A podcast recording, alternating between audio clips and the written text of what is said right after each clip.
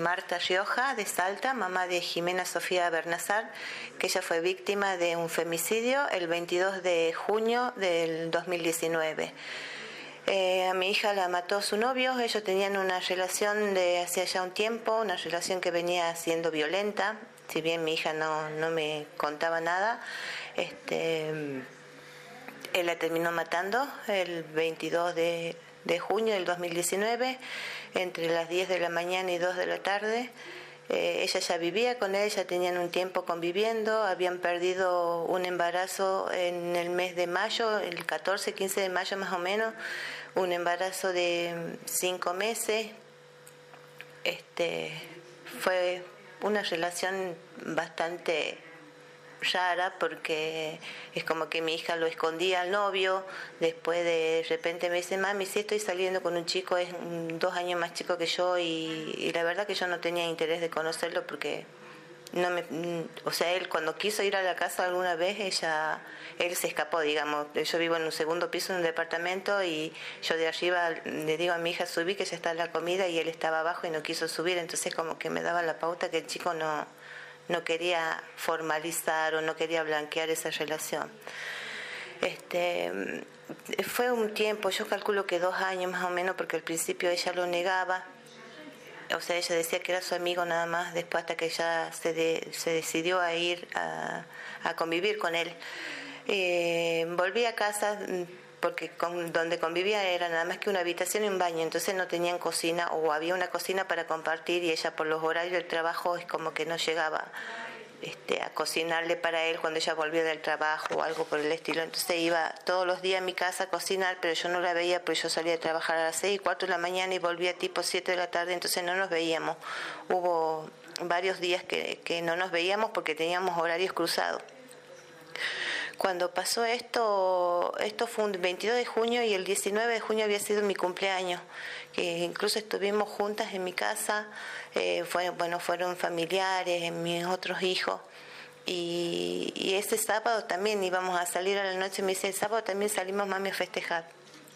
Entonces como fue, fue como bien, bien duro este estar ese sábado a la tarde ya preparando, decir, bueno, la noche salimos con mis otras hijas, con mi con Jimena, que ya no la tengo, y con Inés, y un grupo de amigas a un lugar que sabíamos que nos gustaba, que íbamos a estar bien. Y esa tarde tocan la puerta, tipo cuatro y media de la tarde, eh, insistente un tipo, y cuando salgo me dice que era el, tío del, del que la mató a mi hija, de su novio que me dice que en ese momento Jimena se mató y como que yo quedo no sé en un frasco y no no pude reaccionar no pude gritar no pude es hasta el día de hoy que no sé por qué nunca grité, nunca pateé, nunca. Es como que lo tengo muy encapsulado todavía todo esto. Y fue muy duro después llegar al lugar y estaban los policías, ya, no me dejaban entrar, me decían su hija se mató. Y yo digo, no puede ser, porque ella estuvo bien, dos días antes estaba bien, teníamos planeado salir, ella ahora estaba levantándose de su depresión que tuvo por el tema de que había perdido el bebé. Es como que, que no te daban los indicios de que fuera eso. Y estaba el chico ahí adentro, del, era un inquilinato estaba adentro y estaba llorando él. Y yo le digo, ¿qué pasó? ¿Qué le hiciste a mi hija? Y él lloraba, me dice, yo no hice nada. Y alguien lo contenía, que después me doy cuenta que la que lo contenía era su prima, que también estuvo procesada y, y, la, y le dieron la pena por, por este cómplice a ella y al primo de él. Bueno, eso fue el 22 de junio y, nos dieron el cuerpo recién el 25 porque ahí me habló bien el, médico forense y me dijo, señora, por favor, que, que no que esperemos unos días para que nos entreguen el cuerpo porque él a simple vista se daba cuenta que no fue que ella se quitó la vida. A, pesar de que mi hijo mayor este, se enojó y me dijo, mamá, que nos entreguen a Jimmy ahora. Le digo, no, yo quiero saber qué pasó porque yo estaba segura que ella no se mató. Y bueno, el médico entonces le hice entender a mi hijo que, que íbamos a esperar unos días y nos entregan el cuerpo de mi hija el, 25 de, de junio este fue terrible verla porque ella no estaba, o sea, estaba desfigurada, tenía la mandíbula para el quebrada, tenía el ojo morado, tenía eh, moretones en los brazos, fue muy feo verla así. Y bueno, entonces ahí inmediatamente a este tipo lo llevaron preso unos días hasta que el día, o sea, el 25 la velamos a mi hija, la llevamos al cementerio. Al otro día me parece que fue que le dieron la libertad a él por falta de pruebas, una cosa así. Y él pidió ir al cementerio. Unos amigos de él lo llevaron al cementerio y, dice que él estaba muy atormentado. Entonces todos todos creían, incluso yo al principio pensé que no había sido él. Después cuando fue el momento de la de, que iba a empezar el juicio, eh, o sea, ya me avisaba el abogado, que bueno, eh, o sea, también tengo que agradecer acá a Fundación Cintia Fernández que me ayudó mucho, me brindaron los dos abogados, Pablo del Pino y Pablo Ochoa,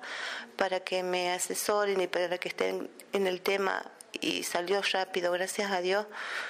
Este, me dicen eh, que ya, ya estaba el juicio con fecha y que ya todo apuntaba que era el novio.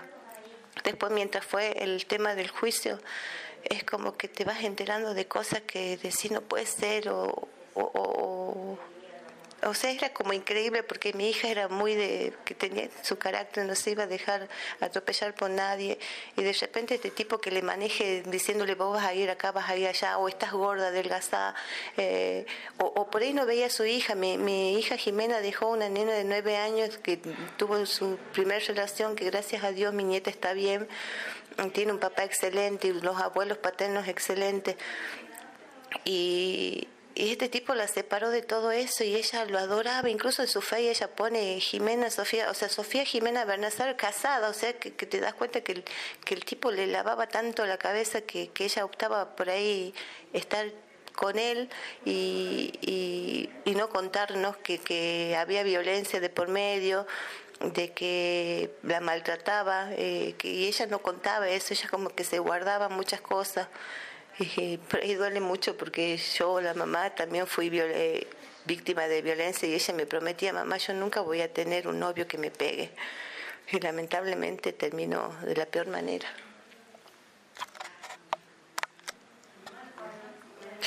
Acá desde mi humilde lugar este quiero darle un mensaje a, esas chicas jóvenes, a esas mamás que, que por ahí las chicas están de novia con chicos que, que una empujón, que una mala palabra, bueno ya está, ya pasa y no es así. Primero empieza una mala palabra, una falta de respeto, un empujón, un no te vistas así, no te pongas esto, no te peines así.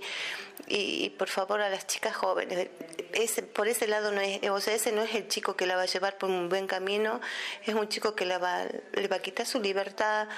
o, es lo que pasaba con mi hija, que, que era recontra determinada y ella usaba lo que ella quería y, se peinaba como quería y de repente alguien que le diga este no ese pantalón no porque es ajustado o ese short no porque es muy corto o sea, cada uno tiene su manera de vestirse y nadie te puede decir que no te vistas así y mucho más si es un novio, una pareja, porque es una manera de empezar a, a manejarte, a separarte de tu vínculo, a hacerte de la manera que ellos quieren y, no podés decidir por vos misma y es, una manera de controlar. Entonces por ahí este es como comento con la psicóloga, me siento culpable por no haber frenado esa relación, pero mi hija me decía, mamá, yo lo quiero, él me quiere, este, está todo bien, pero yo no sabía de, su relación de violencia y todo eso. Es como que después fue aflorando todo durante el juicio de, la manera que el tipo la trataba. Entonces fue bastante, bastante doloroso y, y, por sobre todo un mensaje a esas chicas, no se dejen maltratar por nadie, sea novio, amigo, amigo obvio, como son ahora, este, no se dejen maltratar ni faltar el respeto, cuídense, respétense, quiéranse, hablen con su mamá, con su tía, con su hermana, alguien, no se dejen levantar la mano con nadie, ni una menos, nunca más. Bueno, Jimena fue una chica muy muy amiguera, muy amiguera, muy de estar en grupos, eh, varones y mujeres, pero ella se sentía más cómoda, como me pasaba a mí de joven, eh, más cómoda en grupos de varones, porque ella me decía, mamá, yo soy un Carlito más como eras vos cuando eras joven, me decía, y era súper alegre. Ella, por ejemplo, si, si alguien venía y decía, comamos una pizza y ya la gorda decía, bueno, compre una gaseosa y compartimos, o por ahí una salida a otro lugar y a alguien le faltaba plata, hacían vaquita y, compraban. Eh, Jimena tuvo su primer novio, este que es el papá de mi nieta, una relación hermosa. Eh, cero violencia, o sea, se querían mucho de esos amores de adolescencia y nació mi nieta que ahora cumpliría nueve, va a cumplir nueve años. Gracias a Dios ella está bien, está bien en el colegio, está bien contenida. Y Jimena, familia este, un poco desordenada, mi gorda, eh, que renegaba y, me decía, mamá, deja de hinchar, usted dejaba por ahí las cosas tiradas y yo iba por atrás levantando, o por ahí tenía algunas juntas que no que no me gustaban, entonces ella me las escondía o iban a mi casa cuando yo en el horario que estaba trabajando. Eh, muy del fútbol, después se hizo muy este, fans de acá, de un, de un muy hincha de acá, de un, equipo de Salta, eh, así que ella era la cuerva de, zona norte, eh, amigas que con las que estuvo bien y amigas con las que estuvo mal, porque Jimena tenía, no sé si el error o, la, o, ese don de, decirte las cosas de frente, entonces por ahí chocaba mucho con algunas que no le gustaba algunas maneras de ser, entonces Jimena se los decía y por ahí se alejaba. Y con otra gente que estuvo mucho tiempo de amiga este, en las buenas y en las malas, como uno dice, eh, buena gente, o sea, sobre todo los amigos de la infancia que uno conocía, con quienes se juntaba, o sea, a dónde iba, quién eran los padres, hasta que después empezó con este vínculo con este chico eh, a fumar pollo. Entonces como que yo un día le descubrí un pollo, un pollo en, el, en un jean así sacudiendo para llevarlo a lavar ropa. Le digo, Jimé, esto, gorda, esto. Y me dice, ah, mamá, nada, me hice un pollo. Y es como que ya empezamos a discutir porque es como que me decía, es un pollo y nada más, no pasa nada. Y bueno, eh, después me fui enterando que cuando ya fue el momento del juicio, que aparte de, eso consumía otras drogas, que me parece que fue el tema del, de la marihuana, el empezar por ahí. Yo no sé, o sea, hasta el día de hoy no me explico por qué llegan a, a, tomar marihuana, a, fumar marihuana, si fue el hecho de que yo me separé del papá de mis hijos y tuve que de repente dejarlo muchas horas solo porque no había manera de, de, de comer sino saliendo a trabajar, entonces me iba a seis y cuarto de la mañana y volvía a seis y media, siete de la tarde como tarde. Y, fue de repente dejarlo muchas horas solos, si bien iban a la escuela, no les podía pagar otra actividad porque era trabajar para, para la comida y para pagar los impuestos. Eh, su papá directamente se lo tragó la tierra, así que gracias a Dios pude, pude mantener a mis cinco hijos bien o mal, que, que por ahí yo digo, bueno, algo mal hice, por eso mi hija, la perdí a mi hija será porque empezó por ese lado de drogarse y conoció a esta gente o, ya o sea los conoció a ella y se empezó a drogar ahí o capaz que ya eh, se drogaba antes y, y después los conoció que el mismo o sea el estar en el, en el mismo ámbito digamos de esto de, de, que fuman marihuana y se conocen con uno y con otro y yo calculo que por eso también estuve como que bastante descuidada, por decirlo así, de, no cuidar con quién se juntaba o qué hacía. Si bien Jimena era de decirme mamá es mi vida, dejarme que yo haga lo que yo quiera eh, o dejarme ser y, bueno, yo por ahí por no contradecir o por, o por, confiar es como que digo, bueno, le está haciendo bien las cosas hasta que algunos días le veía cuando todavía vivía conmigo los ojos colorados le digo, Jimena, ¿qué estuviste haciendo? Y me dice, nada, mami, nada, nada. Y le digo, ¿estuviste fumando porque, perdón, yo le digo mierda, ¿estuviste fumando eso? Y, me decía, no, nada que ver, nada que ver. Y, y después me daba cuenta que sí, porque era como que estaba así, como alterada, como que todo le molestaba. Y, y a los días volvía otra vez con los ojos hinchados, llego o ha llorado o está fumando esa porquería. Y me decía, nada, mamá, nada. Y, después como que parece que yo le molestaba el hecho de que preguntara mucho o, como que yo me metí en su vida. Entonces ahí fue cuando decidió ir a, vivir sola con este chico que, que también estaban, este, consumía marihuana, también consumía cocaína y no sé si alguna otra droga que, bueno, eso me fui enterando en el, en el juicio. Pero por ahí me viene a la cabeza el repetir las historias, eh, el haber sido yo víctima de violencia de género, este, capaz que mi hija también fue como que, que repitió lo mismo porque es lo que vio lamentablemente, pero si bien yo me separé del papá de mis hijos cuando Jime tenía 11, 12 años, y, ella me prometía, mamá, yo nunca voy a tener un novio que, que me pegue y, lamentablemente terminó con este tipo que, que le, quitó la vida. Pero quiero quedarme con los recuerdos lindos de mi hija, la sentimos siempre presente en mi casa. Eh, vivo con mis dos hijos más chicos. Eh, Tobías, que era el más apegado a ella, este, él siente mucho la ausencia de la gorda. Eh, sentimos por ahí eh, suena alguna cosa que se cae o, el hecho de ver un colibrí por ahí digo es la gorda es la gorda que está cerca que, que nos está diciendo estamos haciendo bien las cosas y agradezco que, que, llegamos a, temprano a un juicio y que el tipo ya está con, eh, cadena perpetua este no sé qué más decir A ver, el novio de mi hija, eh, de mi hija, el que la mató, es José Humberto Nieva.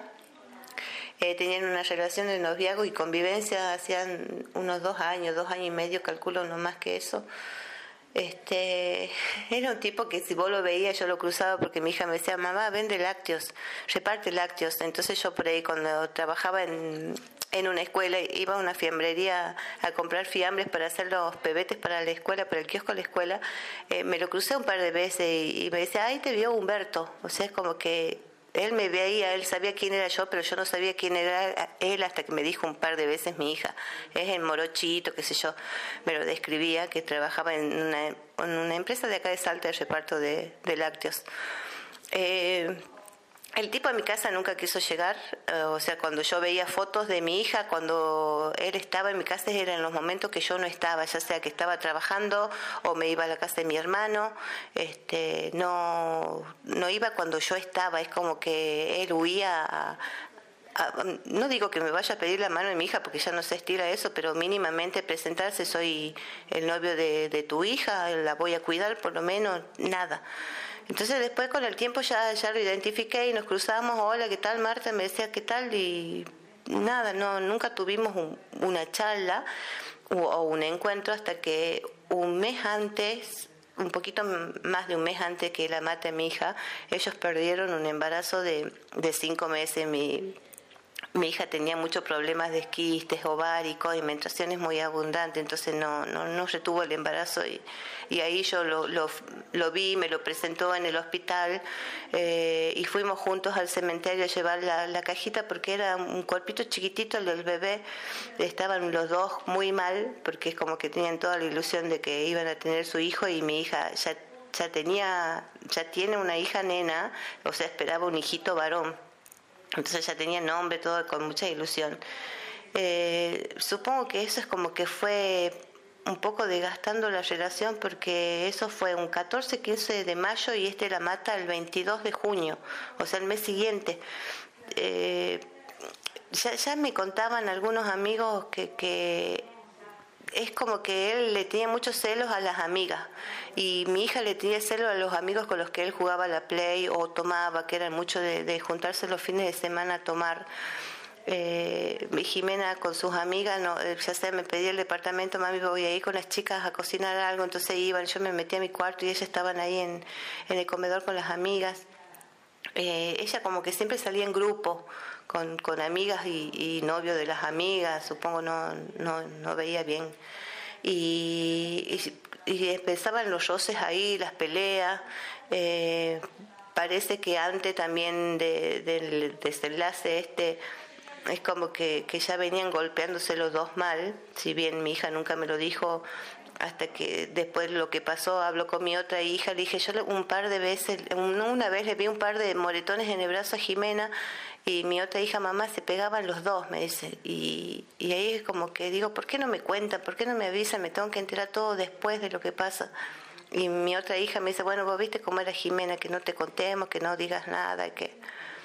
que era como que yo no tenía que saber que ella era víctima de violencia.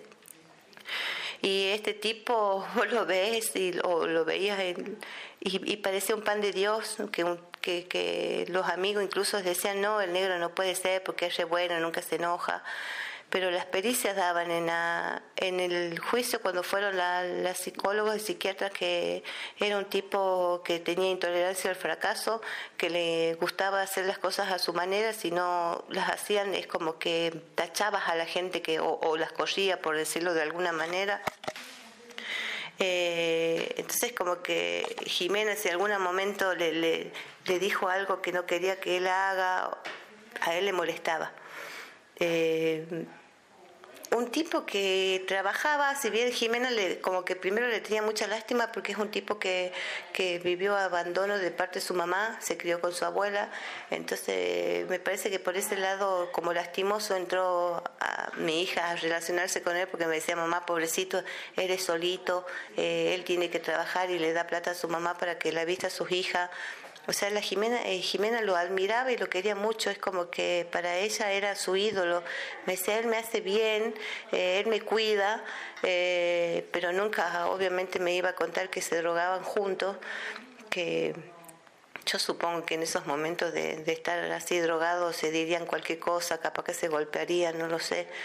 pero es un tipo que ahora la está pagando y estoy segura de que no debe poder dormir pensando en mi hija porque, o sea, mi hija lo amaba, mi hija lo amaba y creo que no amó así al papá de su hija.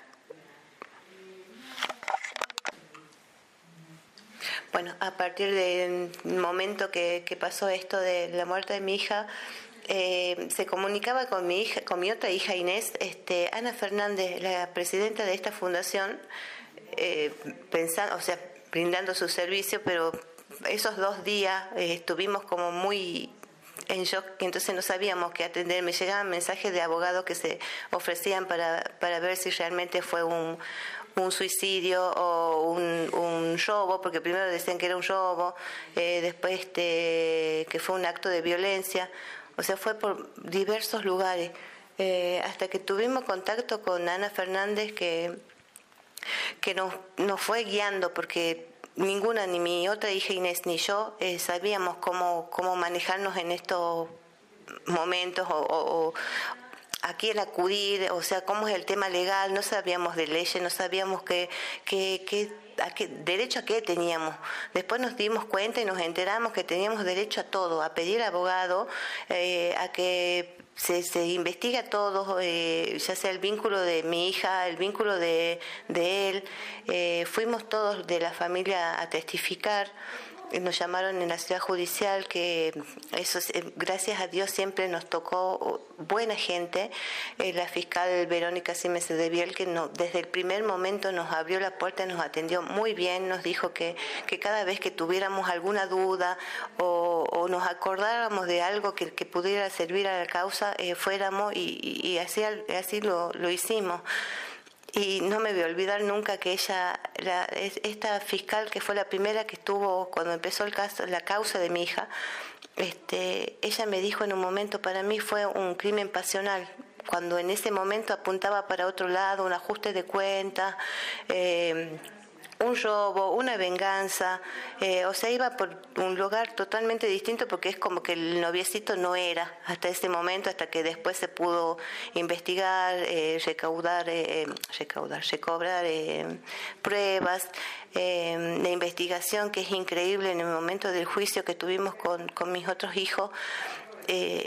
o sea, llegar a, investigar los celulares y, ahí fue lo que empezó la, punta, digamos, de esta investigación en contra del novio de mi hija, porque él en un momento dijo que en ese horario nunca estuvo en el inquilinato y después las pruebas dieron con las antenas del celular que él estuvo justamente en el horario del deceso de mi hija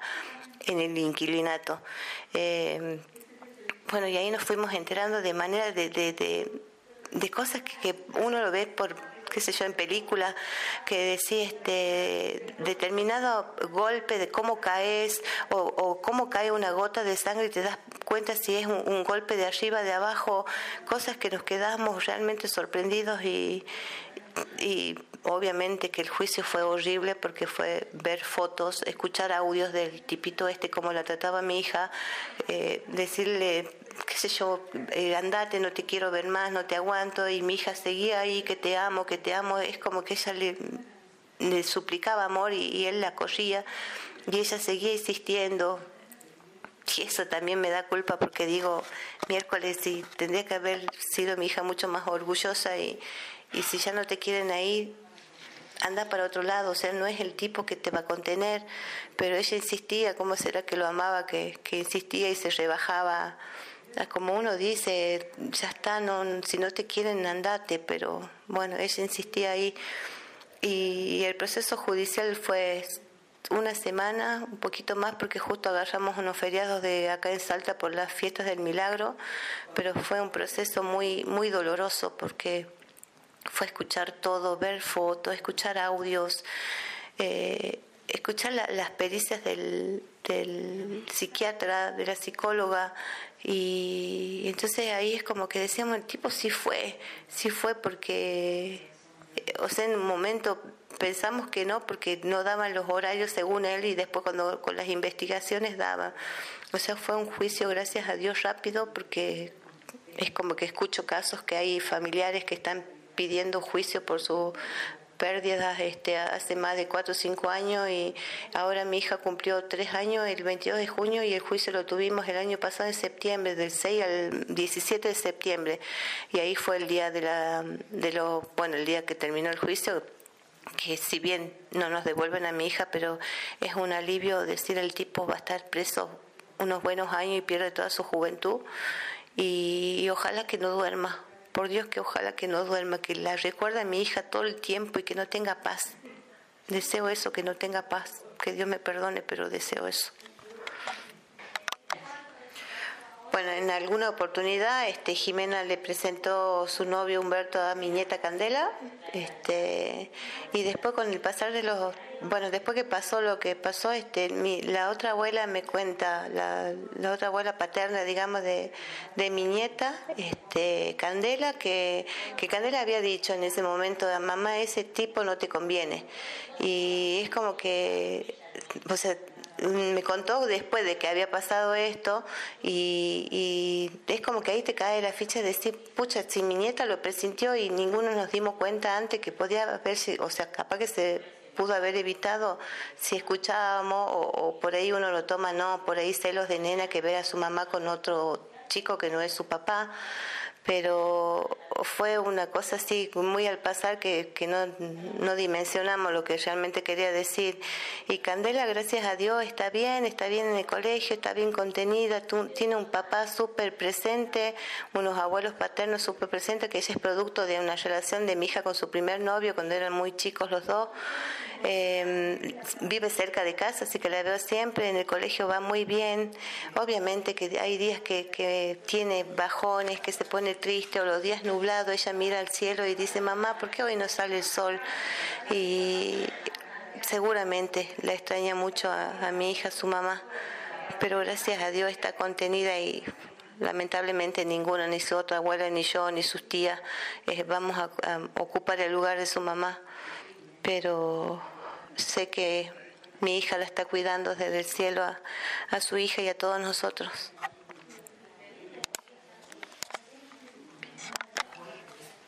Bueno, acá desde Salta, este, dar un, gracias infinitas a la Fundación de Cintia Fernández por intermedio de su mamá Ana Fernández, que es realmente una guerrera, una leona que nos enseña día a día a pedir justicia por nuestros hijos y ella la sigue luchando a pesar de que pasaron muchos años. Eh, estar unidas todas las mamás, ya sea que perdimos por femicidios, por accidentes viales, por malas praxis, diversas maneras que hayamos perdido a un familiar, este, la Fundación de Cintia Fernández nos, da un apoyo increíble. y y mi mensaje, o sea, mi mensaje, mi, mi comunicación con mi hija es el ver todos los días su foto y darle un beso y, mirar al cielo y sé que está con algunas cosas. Hay un tema muy, muy, este, muy presente de que ella, cuando yo lo escuchaba un, tema del averizo, eh, cada vez que yo lo escuchaba y yo iba a decirle, mamá, eh, eh me gusta ese tema, y ella, ya sé, mamá, ya sabemos que te gusta ese tema, y es como que lo escucho, cada vez que lo escucho, eh, la tengo, la tengo ahí porque sé que, que la tengo cerca, con algunas cosas de cotidianas de, de, la comida o de acordarnos de alguna, algún chiste de ella porque era muy, muy de hacer broma, muy de que estaba siempre, aunque ella estuviera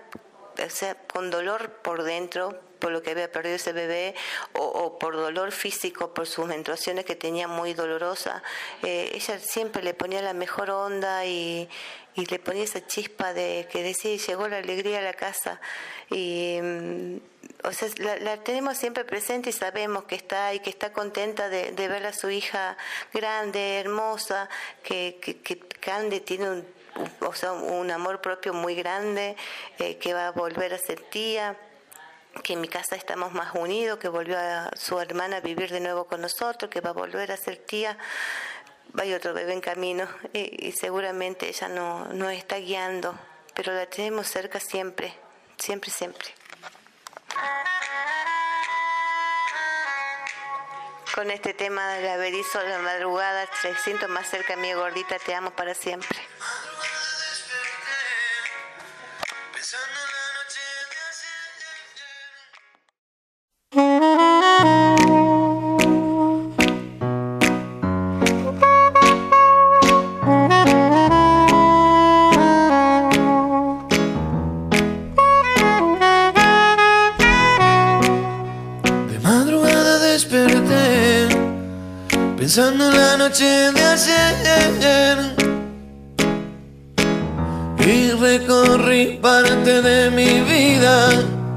Son muchos sueños que perdí y algunos que siguen aquí. Pero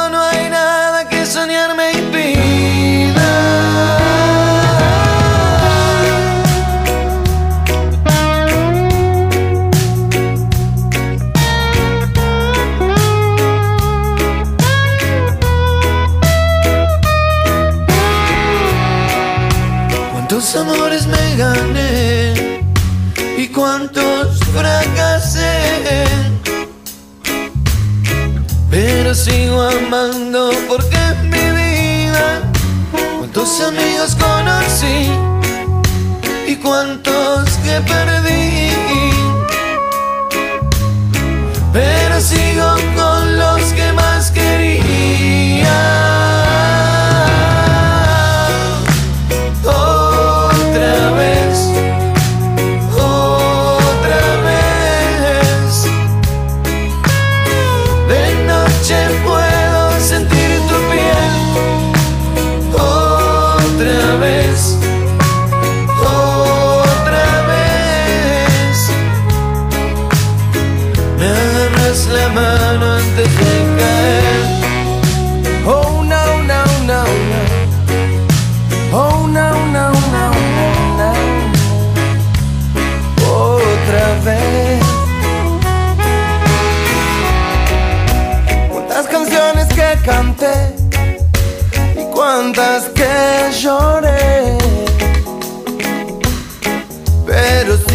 cantando porque es mi vida.